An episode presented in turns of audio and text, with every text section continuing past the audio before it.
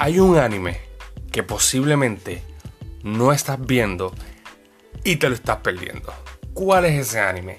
Se llama Decadence y está súper interesante. Pero ¿qué es lo más que me llama la atención de ese anime? La protagonista. No el protagonista. Es la protagonista. Es mujer.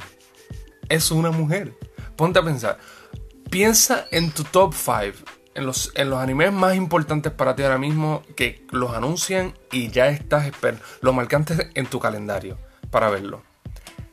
¿Qué personaje principal o protagonista es mujer? Te doy 5 segundos. ¿Encontraste alguno? Si encontraste alguno, menciónamelo porque definitivamente quisiera verlo. Pero la realidad es que son muy pocos. De los mainstream, de los tier S anime, no lo encuentro. Piensa en One Piece, piensa en Naruto, piensa en Boruto, piensa en Demon Slayer, a pesar de que él comparte protagonismo con su hermana, pero él sigue siendo el principal. Sí hay roles de mujeres o de personajes féminas en el anime, pero, pero no son el personaje principal. ¿Cuál más? Eh, Black Clover, los dos son varones. Eh, ¿Cuál más? Se me, se me, My Hero Academia, él es varón. Y todos los demás que están peleando por ser el primero son varones. Eh, ¿Cuál más? No, no, no encuentro uno. Pero sin embargo, Decadence. Decadence me dio eso. Me dio un personaje que es fémina es el, personaje principal, le dan poder, le dan power al personaje principal y es una fémina. Eso me llamó muchísimo la atención. Yo personalmente soy fanático de, por ejemplo, Tomb Raider. Es una, es una mujer que le da el que sea. Y ese tipo, me gustaría ver eso más frecuentemente en el anime.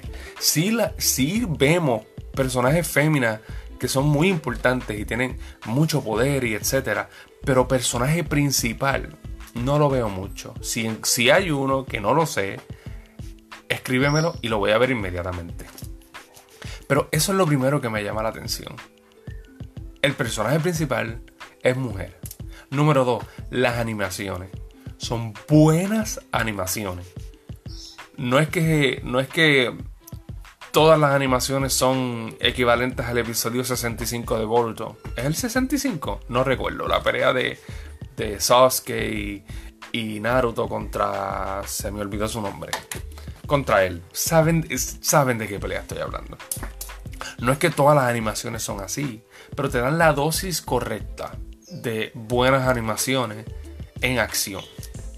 Eso es otro punto interesante porque es si no, si todo el tiempo son animaciones baratas, eh, como que no me emociona tanto. Pero la hay. Definitivamente la hay. La historia. No sé por qué de repente me da una sensación de Attack on Titans. No sé qué es, quizás es el escenario, la forma en que se visten. Mm, no sé muy bien por qué, pero me da ese vibe, me da ese feeling. Y las animaciones están ahí. Tanto de ellas, las voces son... Es que el personaje principal está tan y tan bien hecho, en mi opinión. Es una mezcla de, de comedia. Es una, es un adolescente, ¿no? Eh, eh, te dan esta pequeña dosis de... te enseñan su ignorancia en ocasiones o su falta de experiencia, pero te enseñan su coraje y su madurez en ocasiones que dice diantre. Ese personaje tiene potencial. Y comienzas a imaginarte en qué se pudiera convertir. Y eso me gusta. Y más si el personaje es una mujer. Porque no lo veo muy frecuentemente. Es un anime que tiene consecuencias. La gente muere. ¿Ok? Hay consecuencias en sus acciones. Un paso en falso, moriste. Un paso en falso, tu compañero murió. Como pasó en el... No voy a decir. Pero pasó. No murió, pero sufrió. Y mucho. Y todo por no pensar antes de actuar. Estás en una situación muy complicada. Las situaciones son bien complicadas y hay que actuar con mucho cuidado. La historia tiene profundidad, se proyecta. La historia tiene profundidad. Y como dije en el caso de The God of High School, en cada episodio se va poniendo cada vez más y más y más mejor. Va ascendiendo. Y te mantiene en suspenso. ¿Qué va a pasar después? Pero ¿por qué está pasando esto en la historia? Hmm, ¿Por qué? ¿Por qué no? ¿Por qué no hizo esto en vez de esto? ¿Quién es él? ¿De dónde sale? Yo personalmente en el segundo episodio al parecer estaba viendo un, anime completamente nuevo. Pero eso, son, e, eso es otro tema. Pero va bien.